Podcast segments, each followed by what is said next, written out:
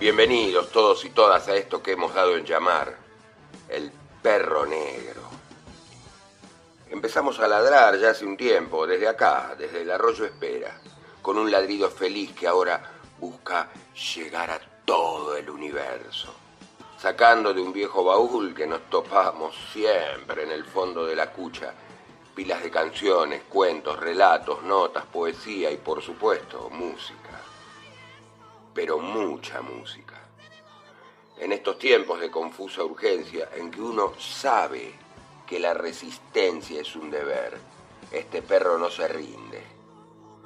Y mientras vos estás ahí en tu ranchito, subiendo a tu canoa, con las botas de goma llenas de barro de la caravana, te ladra lo que sabe y lo que puede, te acompaña y te recuerda, te sacude te despierta, que para eso está este perro negro.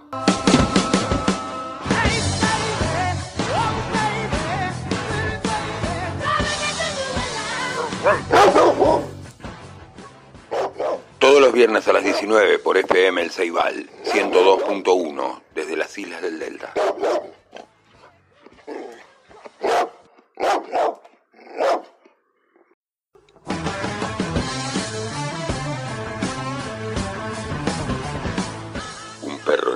En tu muelle.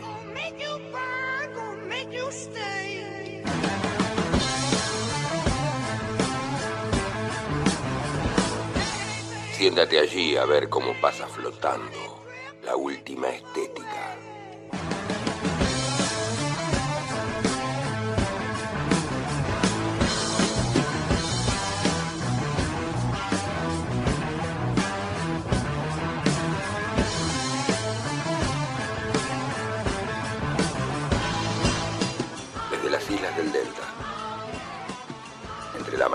Voces de FM El Ceibal, aquí empieza a ladrar un perro negro.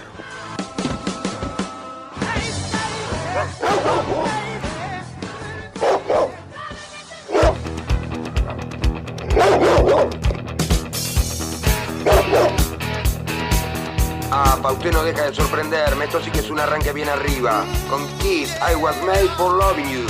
En la vuelta número 24 del perro negro, alrededor de su cucha, que así comienza.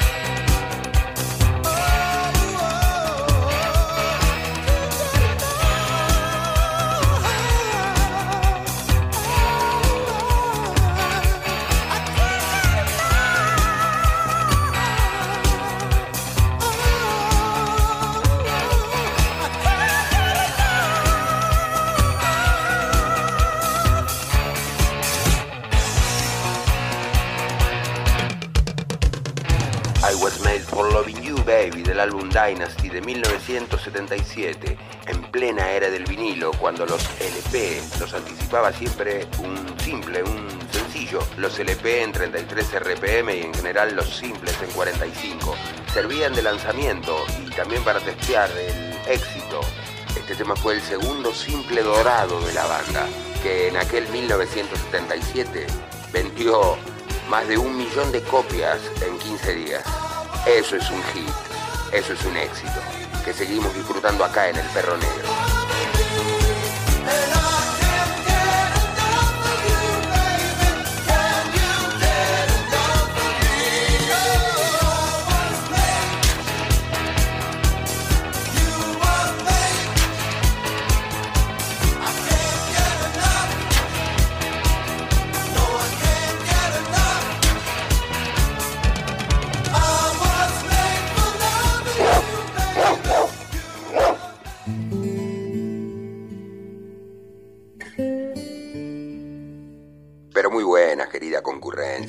Arrancamos bien arriba con este temazo de Kiss. Bien, perro, ahí, ¿eh?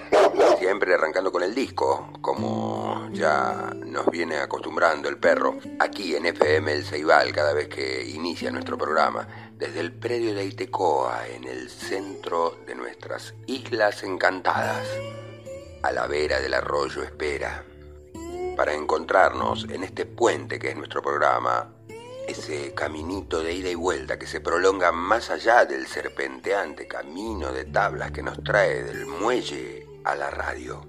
Venimos flotando sobre el baúl de sueños y misterios que el perro negro sacó de su cucha del dofón y al abrir la tapa de ese baúl van saliendo las cosas que hacen a este programa. En estos tiempos de confusa urgencia, de reflexión y resistencia, sin dejarnos encandilar jamás por los espejitos de colores de ciertas últimas estéticas.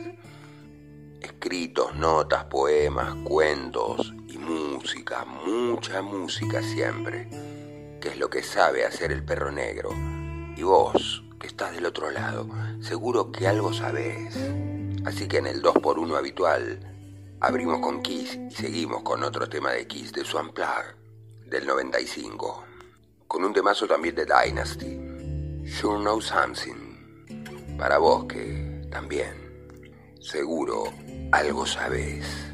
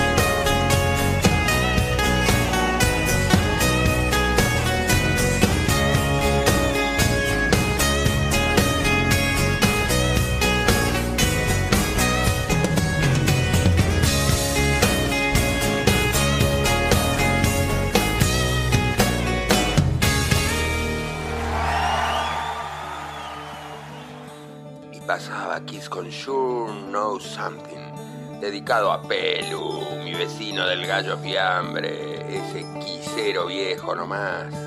Y a Patri también, porque no, que es una genia, su compañera. Pero bueno, vamos, como decimos siempre, no sé si bajando un cambio, pero tirando rebajes acaso.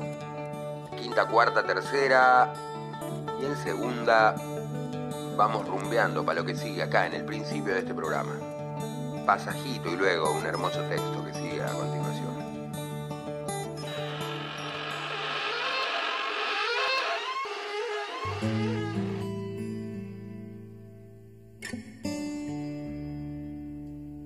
Si la tristeza es ya tu inquilina amorosa, échala de tu casa, pero sin altivez. Le dirá que se lleve su catre y su baúl, que se ponga su gorro de astracano de lluvia y que se vaya. En fin, a pisar hojas muertas o a tocar los llorosos violines del hastío.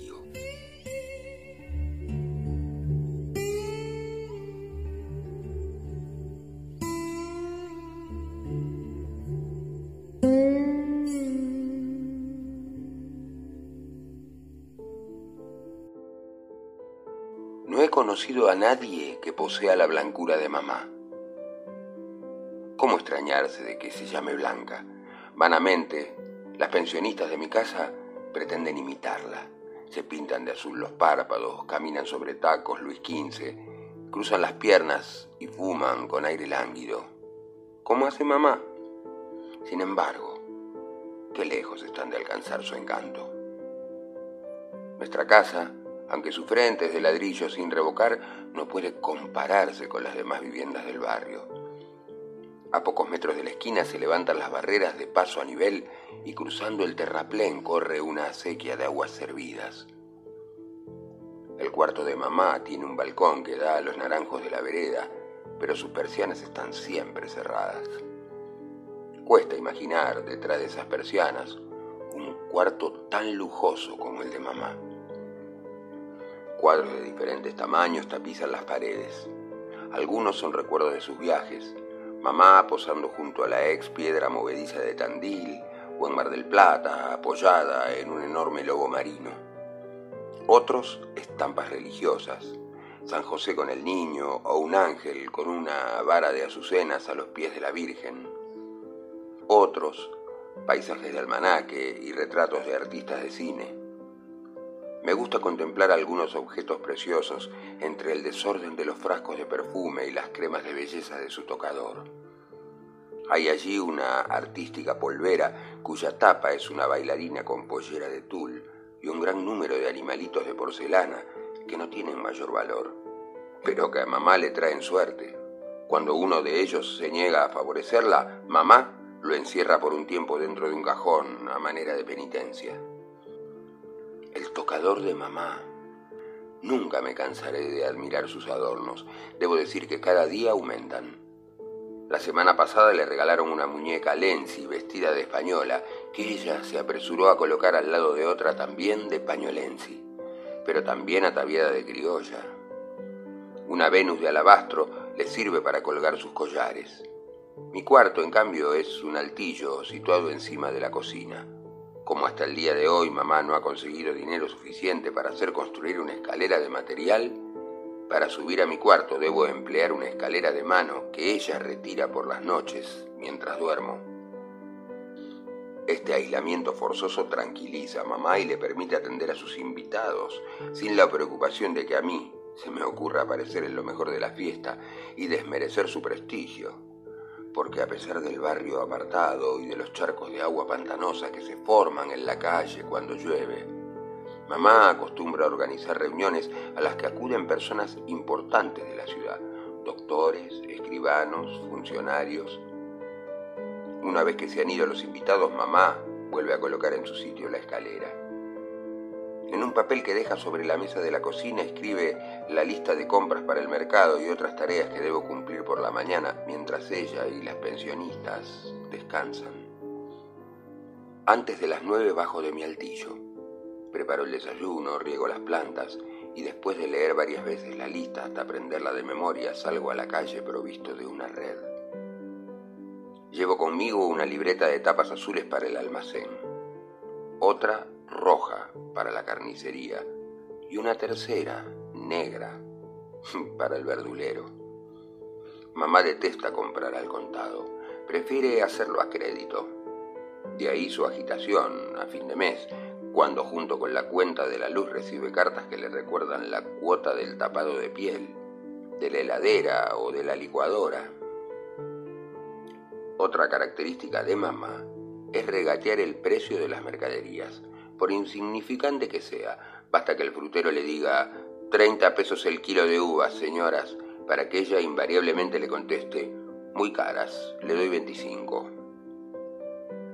Si el vendedor se resiste, mamá, como último recurso, le entrega un billete de 500 pesos a la espera de que el hombre no tenga dinero suficiente para el vuelto. Cuando así sucede, el vendedor acaba por resignarse y exclama, No importa, patrona, me paga mañana, es igual. Entonces ella sonríe, satisfecha de haber conseguido postergar por un día el pago de las uvas. Así es, mamá. Mientras hago las compras en el mercado puedo observar con detenimiento la gente del barrio, con la mirada sin brillo, la ropa manchada, los zapatos rotos. Las mujeres tienen un aspecto lamentable. Suelen ir acompañadas de sus hijos, unos chicos igualmente desaliñados, de tez morena y ojos oblicuos. Quizá por eso mamá los llama chinos y me prohíbe jugar con ellos.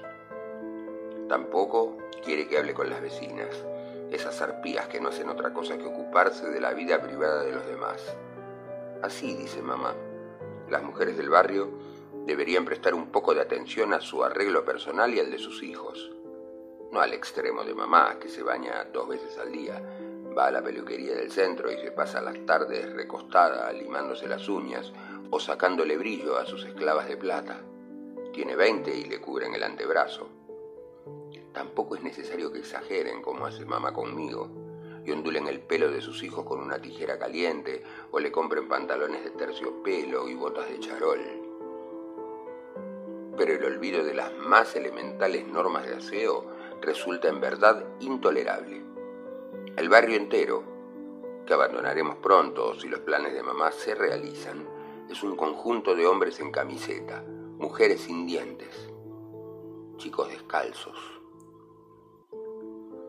cuando vuelvo, mamá ya está levantada, pero las pensionistas continúan durmiendo. Al principio, mamá me advirtió que si alguien me preguntaba en la calle quiénes eran esas señoritas, yo debía contestar, son mis primas. Sin embargo, como después de un tiempo las supuestas primas se iban y eran reemplazadas por otras, ella juzgó conveniente llamarlas pensionistas. Las pensionistas de esta temporada me parecen desagradables. La Cristina y la Jolie, tales son sus nombres, usan el mismo peinado en forma de cola de caballo, tartamudean y bostezan sin parar. A la noche, como por arte de magia, conversan animadamente, ríen a carcajadas, cantan. A menudo oigo sus voces desde mi altillo. Solo mamá permanece silenciosa. Para eclipsarlas, le basta su blancura y su corpulencia. Siempre recordaré la escena que presencié hace algunos años. Mamá estaba en el patio, a medio vestir, rodeada de mujeres que tiraban de lazos y cintas con el propósito de ceñir su cuerpo dentro de un corsé. A cada tirón brusco de las cintas se hundía el vientre de mamá, pero al mismo tiempo subían sus pechos, inflados como globos, y por los intersticios del corsé parecían rombos de carne deslumbrante. Mamá prepara el almuerzo y guarda en la heladera una fuente con rodajas de salame y ensalada para las pensionistas. Es suficiente para esos esperpentos, dice. Luego, con un gesto de complicidad, saca de su bolsillo una llave con la que abre un armario donde se esconde un frasco de higos en almíbar. En el armario, además, hay un juego de té chino que le regalaron para su casamiento. No conocía a mi padre. Murió o desapareció poco después de que yo naciera. pero por algunas conversaciones he deducido que debió ser un hombre sin inquietudes, un fracasado. Todavía ahora, cuando las deudas apremian, mamá recuerda con tristeza un terrenito de su propiedad en el cerro que se vio obligada a vender por culpa de él y que hoy valdría una fortuna. Una vez que terminamos de comer el postre, ayudo a mamá a poner en orden la cocina. Después subo a mi cuarto y me visto para asistir a clase. Ignoro si el año próximo volveré al mismo colegio. Mamá dice que piensa inscribirme en otro, como alumno pupilo. Todo depende de un amigo suyo, un abogado que costeará mis estudios a condición de que ella abandone esta ciudad y atienda un negocio en Rosario de la Frontera. Así nos explicó el domingo pasado. Estábamos reunidos en el comedor. La Yoli se depilaba una ceja, la Cristina hojeaba revistas de moda, yo dibujaba un mapa en mi cuaderno. De pronto, mamá llegó muy agitada de la calle. Se quitó los zapatos, suspiró de alivio y empezó a contarnos sus proyectos. Cuando terminó de hablar hubo un silencio. Después se oyó la voz de la Yoli. Blanca, le dijo, está loca. Eso es sepultarse en vida. Mamá le contestó que la plata es plata en cualquier parte, que le preocupaba mi porvenir y que el negocio se abriría en una zona próspera, llena de chacareros ricos y sembradores de papas. Nosotras no te acompañamos, dijeron al unísono las pensionistas. No las necesito. Ustedes sobran, contestó mamá con desdén. Esa noche en mi altillo me conmovió pensar en los sacrificios a que mamá se resignaba para labrarme un porvenir. Abandonaría su dormitorio, sus reuniones. Yo era un obstáculo en su vida y con el tiempo lo sería aún más. En Rosario de la Frontera, donde vaya a saber uno qué peligros la acechan, irá perdiendo su belleza. El nombre de ese pueblo me sugiere un ambiente de violencia como el de las películas del lejano oeste. Ciclones, indios enfurecidos, paisanos borrachos. Quizá por eso al dormir me tuve un sueño extravagante. Había un incendio en el cuarto de mamá y ella, sujeta a los barrotes de la cama, amordazada, no podía hacer ningún movimiento ni articular palabra. Horrorizado, vi que las llamas empezaban a trepar por los flecos de la colcha tejida. Entonces, Corrí a la cocina en busca de un balde de agua, pero súbitamente me asaltó el imperioso deseo de comer higos en almíbar. El armario estaba abierto. Retiré el frasco y con la mayor tranquilidad me puse a satisfacer mi gula, no ignorando que mamá corría el peligro de ser alcanzada por las llamas. Se salvará, me decía mientras devoraba grandes cucharadas de dulce. No sé cómo, pero se salvará. Es demasiado fuerte para morir no morirá nunca. Con los primeros calores han florecido los naranjos de la vereda. El viento trae el olor de los azahares mezclado al de las aguas podridas de la acequia. Al atardecer he caminado por las calles del barrio. En un zaguán estrecho un hombre inflaba las ruedas de su bicicleta. Debajo de una morera una vieja desplumaba una gallina. En un baldío unos chicos que jugaban a la pelota me reconocieron y me arrojaron piedras. Luego corrieron a esconderse detrás de un arbusto. No puedo tolerar la idea de entrar pupilo en un colegio y separarme de mamá. Lejos de ella habrá de repetirse lo que sucedió hace tres años, cuando viajó a la capital. Enfermé de tristeza. Mientras duró su ausencia, las pensionistas que había en mi casa por aquella época no consiguieron que probase bocado. Querían obligarme a comer, pero yo les escupía la sopa caliente en la cara. Extrañadas por mi conducta, tuvieron que cerrar con llave el dormitorio de mamá para impedir que me arrojara de bruces en la cama, sollozando. Sin mamá el mundo es opaco y aburrido. Languidecen las plantas del patio y la casa entera se convierte en una especie de ruina con silbidos de trenes y chillidos de mujeres vulgares, pintadas como pieles rojas. Al volver de su viaje, mamá me trajo de regalo un mecano para hacerse perdonar su ausencia. Pero yo, que estaba ofendido, adopté una expresión terca cuando ella me alzó en sus brazos. Así es como este ángel del Señor recibe a su madre que lo quiere tanto. me dijo. Entonces me eché a llorar al mismo tiempo que le besaba las mejillas y le suplicaba que no me abandonara nunca. Anoche por primera vez mamá me permitió que asistiera a una de sus reuniones. Solo un momentito me previno y luego a la cama, sin chistar. Quería presentarme al doctor Monasterio, el abogado de quien te hablé, que tanto se interesa en nuestro futuro. El comedor estaba arreglado especialmente para la fiesta. Las sillas se alineaban contra la pared. Pantallas de colores velaban el resplandor de los focos y proyectaban una penumbra rosada que favorecía a las pensionistas, otorgándole juventud. En un ángulo estaba dispuesta la mesa, con botellas y platos de sándwiches. Mi entrada provocó cierto estupor. Es el pollito de Blanca, oí que murmuraban.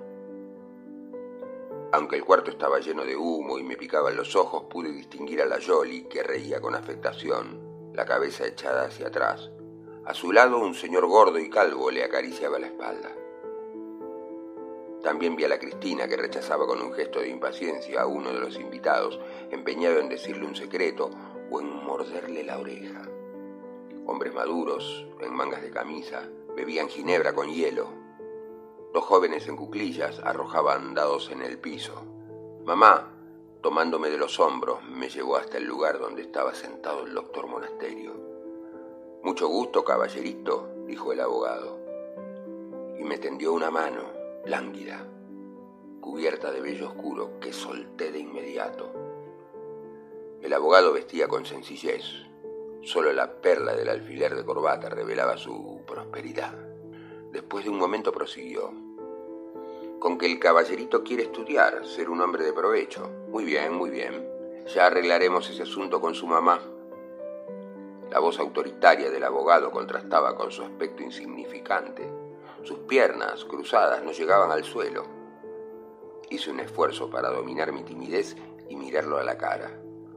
Una cicatriz que le bajaba desde el pómulo izquierdo hasta la comisura del labio superior le tiraba hacia arriba la piel de la mejilla, dando a su fisonomía una expresión irónica. El abogado me acarició el pelo. Me sonrió con simpatía yo hubiera querido decirle que no me importaba estudiar ni ser un hombre de provecho, que mi ideal era continuar al lado de mamá. Pero enmudecí, sofocado por el ruido de la música y las conversaciones. Mamá consideró ofensivo mi silencio y me pellizcó con disimulo. Mi reacción fue automática. Muchas gracias, señor, encantado de conocerlo. Mamá me miró complacida. Es un chico muy bueno y educado, dijo. Después con los ojos en blanco, agregó una frase de costumbre. Un ángel del Señor. Enseguida me pidió que antes de acostarme sirviera un poco más de ginebra con hielo a invitados. Me sorprendió el tono suplicante de su voz, su momentánea inseguridad, como si alguna vez me hubiera negado a satisfacer el menor de sus deseos. Fui hasta la mesa y retiré la bandeja con la botella, el hielo y los sándwiches. Yo tenía puesta una camisa de verano, de seda cruda, confeccionada por mamá con un retazo de género que le sobró de un vestido. Cada vez que me inclinaba con la bandeja, algún invitado me metía un billete de 50 o 100 pesos en el bolsillo de la camisa. Mamá divertida observaba la escena y de cuando en cuando me guiñaba un ojo, orgullosa de tener un hijo tan desenvuelto y hábil. La verdad es que me costó bastante trabajo mantener el equilibrio con aquella bandeja pesada, y en cierto momento estuve a punto de arrojar un balde con hielo sobre la cabeza de un amigo de la Cristina, que se permitió darme una palmada en las nalgas.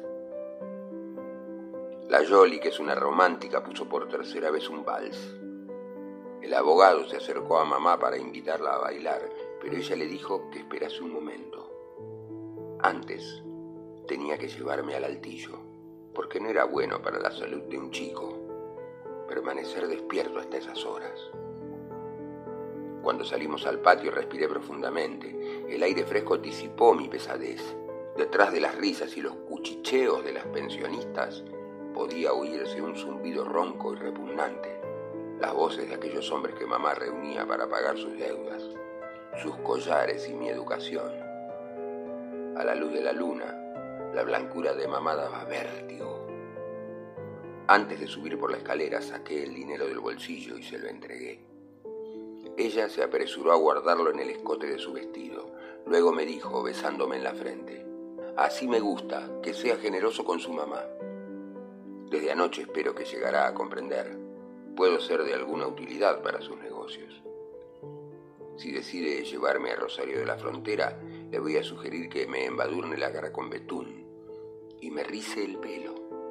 Me convertiré en el negrito de los mandados, en su criado predilecto, o bien, como en la estampa en colores que hay en la cabecera de su cama, velaré eternamente su sueño, de rodillas en el umbral del cuarto, con las alas inmóviles y una vara de azucenas en la mano.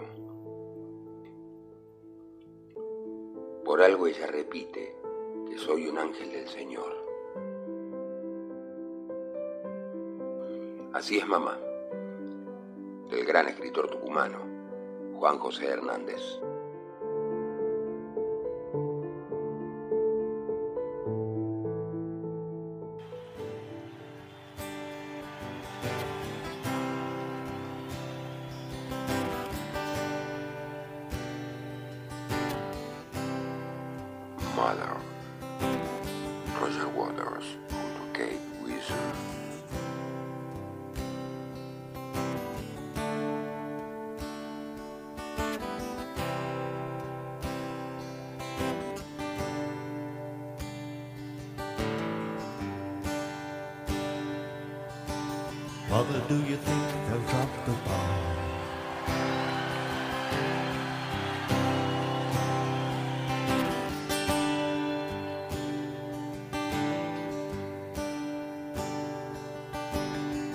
Do you think they'll like the song?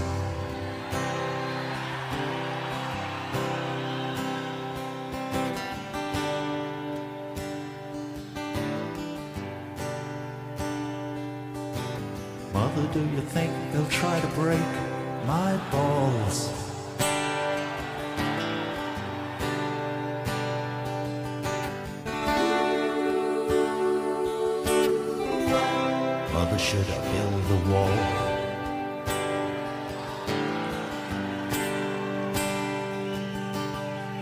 Should I run for president?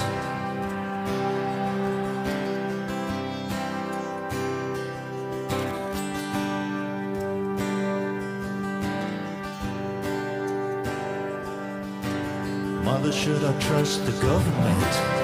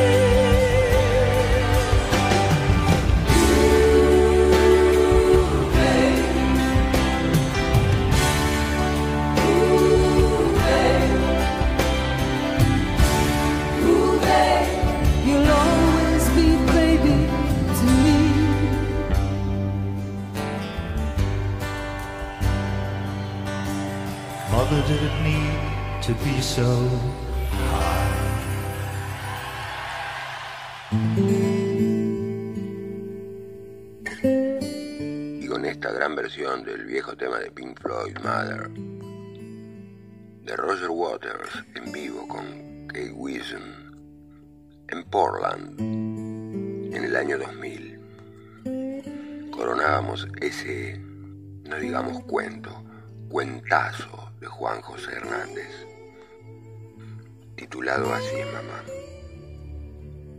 Maravillas salidas del baúl de sueños y misterios del perro negro. En esta vuelta número 24 alrededor de la cucha del dofón. Aquí en FM El Ceibal, radio comunitaria. Y ya lo decidió el perro, ¿eh? En ese rinconcito de su baúl, junto a este cuento y las canciones que nos irán atravesando hasta el final de este programa que ya va promediando. Matizaremos con canciones atinentes a las madres. Y pensando un poquito en el relato de Juan José Hernández, recordando a otro Juan, a Mr. John Lennon, gran amigo de este programa, también abandonado por su padre cuando era pequeño, a cargo de la mítica tía Mimi justo cuando recuperó la relación con su madre a los 11 años. Esta murió en un terrible accidente. Y John le dedicó el tema que sigue a continuación. you had me, but I never had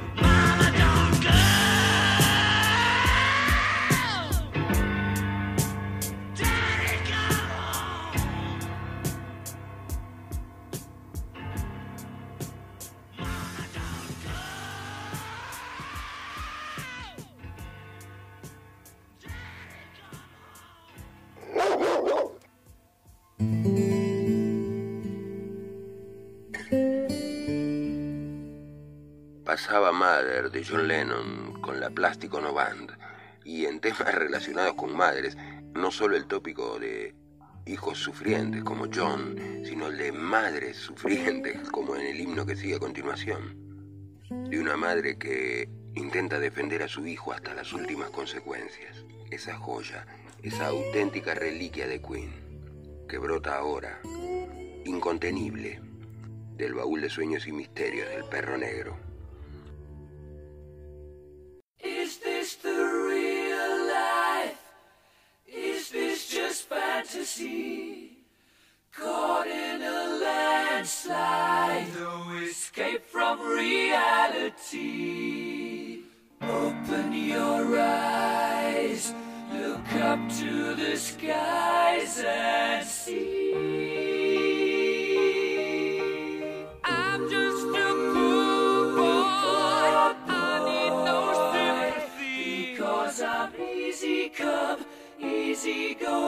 little high, little low.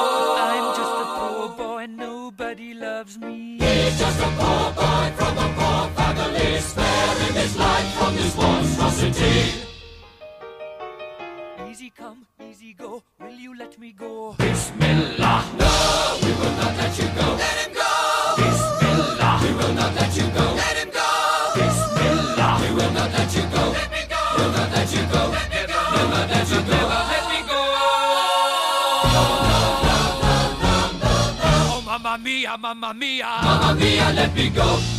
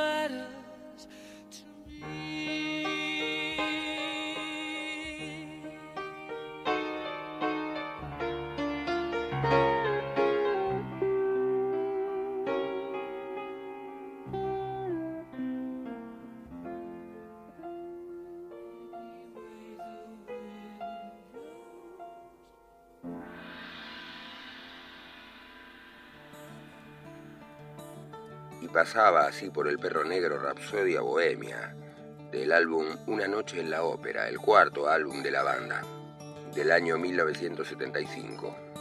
Queen homenajea en ese título a esa gran película de los hermanos Marx. Por lo demás, esta pista memorable, entre otras grandes pistas memorables que están también en ese mismo disco, Freddie Mercury recordaba que demoró alrededor de seis meses en ensamblar y grabar y editar todos los coros donde se multiplica su propia voz. Entre el piano, la voz, la composición delirante de este tema, operístico por momentos. No debemos pasar por alto la fineza total y absoluta de esa guitarra única de Brian May. Y única en todo sentido. ¿eh? La hizo él, la diseñó, la caja se la armó su padre, que era un gran ebanista, y conseguía esos sonidos únicos. Recuerda el perro negro cuando allá por febrero de 1981 tuvo la inmensa fortuna de ver a Queen en vivo dos veces en el estadio de Vélez. Y esos pasajes increíbles también de Brian May. A quien vamos a traer ahora en ese clásico 2x1 que solemos hacer con los vinilos acá en este programa. Dos pistas de un mismo disco. Con un tema justamente de Brian, con unas guitarras increíbles, cantado por él mismo, algo poco común, en general solamente hacía coros, y que refiere a los combatientes poco antes de embarcarse para la Segunda Guerra Mundial, en 1939, y de allí el nombre de la pista, 39 o 39.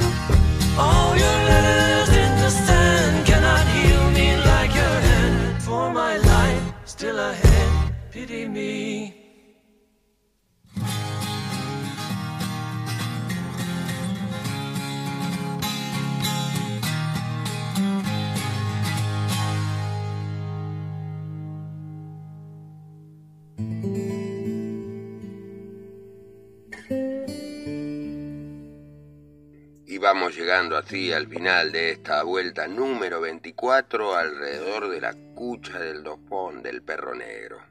Cerrando con Queen y 39, ese temazo de May. Esperando haber aportado una horita placentera. Nos daremos por satisfechos si logramos hacer mover alguna cesera, algún cuore, algún espíritu en estos tiempos de confusa urgencia, de reflexión y resistencia. Leímos ese cuentazo de Juan José Hernández, así es mamá.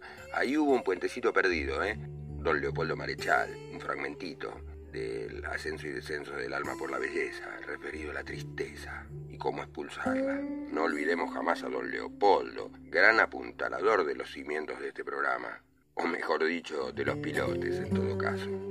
Como estos de la radio, asentados aquí en pleno pajonal en el predio de Itecoa donde está plantada nuestra querida FM El Ceibal, radio comunitaria, por cuyo camino de tablitas ya nos vamos hasta el muelle, a buscar el botecito que tenemos amarrado en el arroyo Espera, para convertirnos nuevamente en un perro en bote y remarla hasta la semana que viene. Sean buenos, compartan, cuidemos lo que tenemos en este lugar hermoso, hermosísimo, que tanto tenemos que preservar.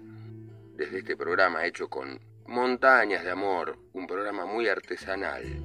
Y porque apostamos al amor, nos permitimos sugerir ser un poquitito mejores y un poco menos egoístas.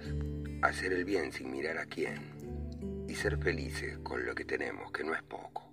En ese espíritu, les decimos chau. Hasta la próxima.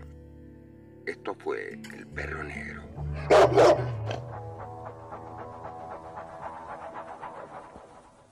Hey, hey, mama said the way you move gonna make you sweat, gonna make you groove.